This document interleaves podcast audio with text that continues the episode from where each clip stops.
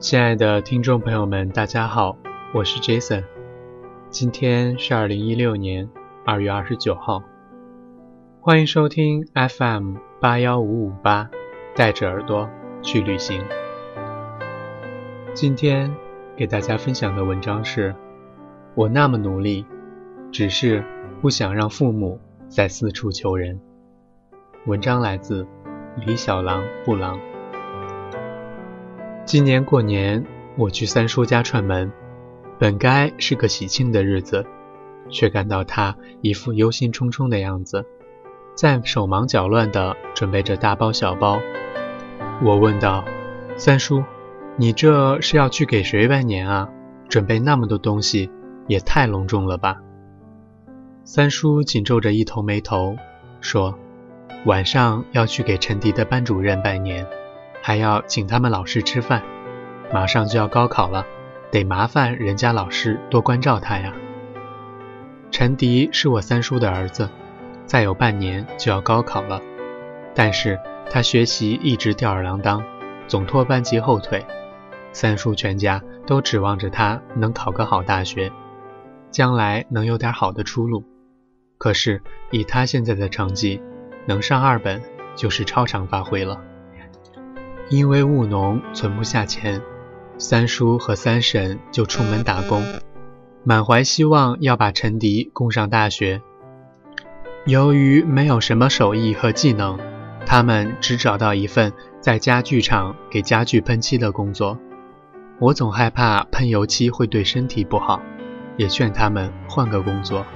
可是他们能干的工作岗位本来就稀缺。再加上喷油漆工工资还挺高，所以一做就是好多年。从陈迪上学开始，三叔就没为他少四处求人。他中考成绩太差，只能进最差的班级。三叔忙里忙外，各种托关系，好不容易才把他送进了普通班。高中读到一半，他偷偷从学校跑回家，说不想读书了，要去打工。学校打电话通知三叔说，可能要开除陈迪，气得三叔连夜从浙江赶到贵州，把陈迪大骂一顿。骂完以后，又带着他回到学校，满脸堆笑给领导鞠躬认错，说一堆诸如自己家境不好，就指望陈迪读书出头的话博取同情。学校估计也不想为难三叔，就把陈迪留校查看了。我问陈迪：“如果你不想读书，我劝劝你爸送你去职业学校学门技术。”他说：“学不进去，只想出去打工算了。”我气不过他，呛了他一句：“你一直这样不争气，难道你爸妈要为你求人一辈子吗？”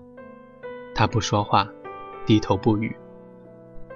大学时候结识了一个医学院的好朋友，他在我们学校。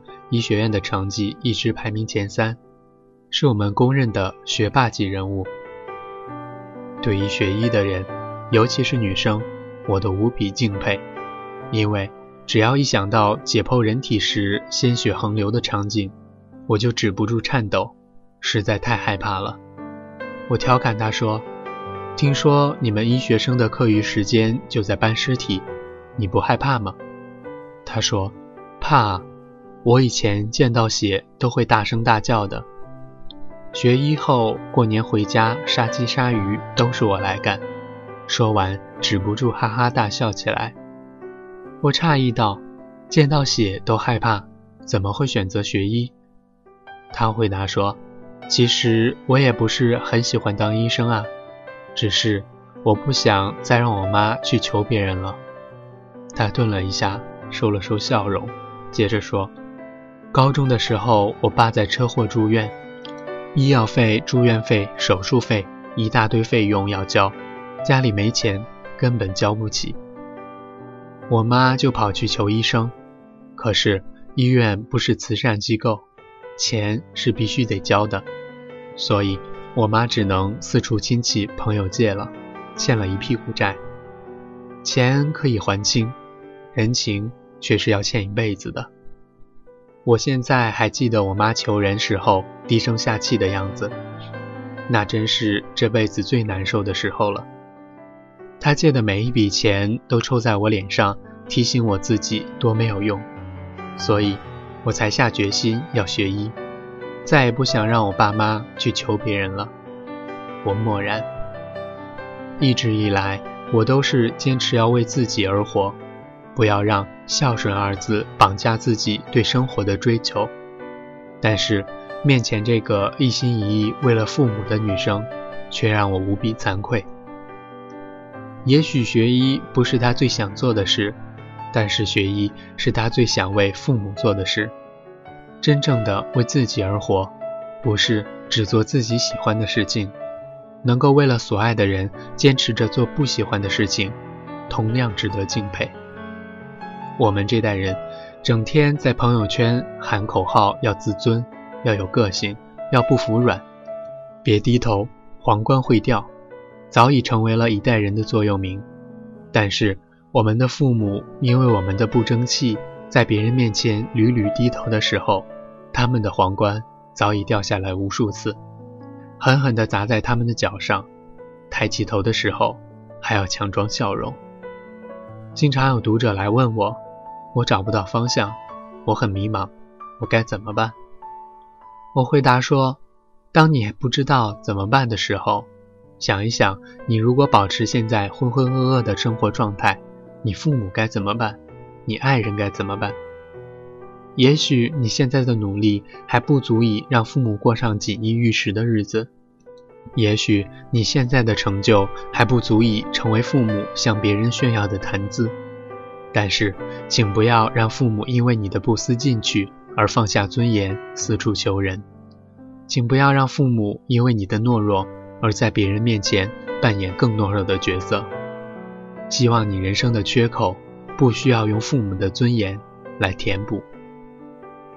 好了，今天的文章比较短，但我想大家能从中听到一些。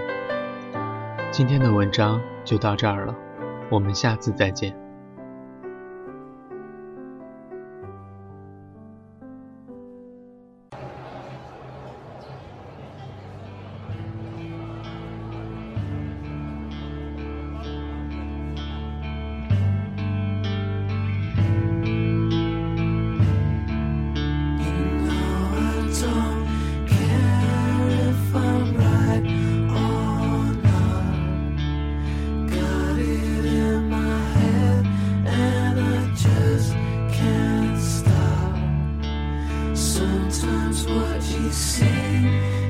is on.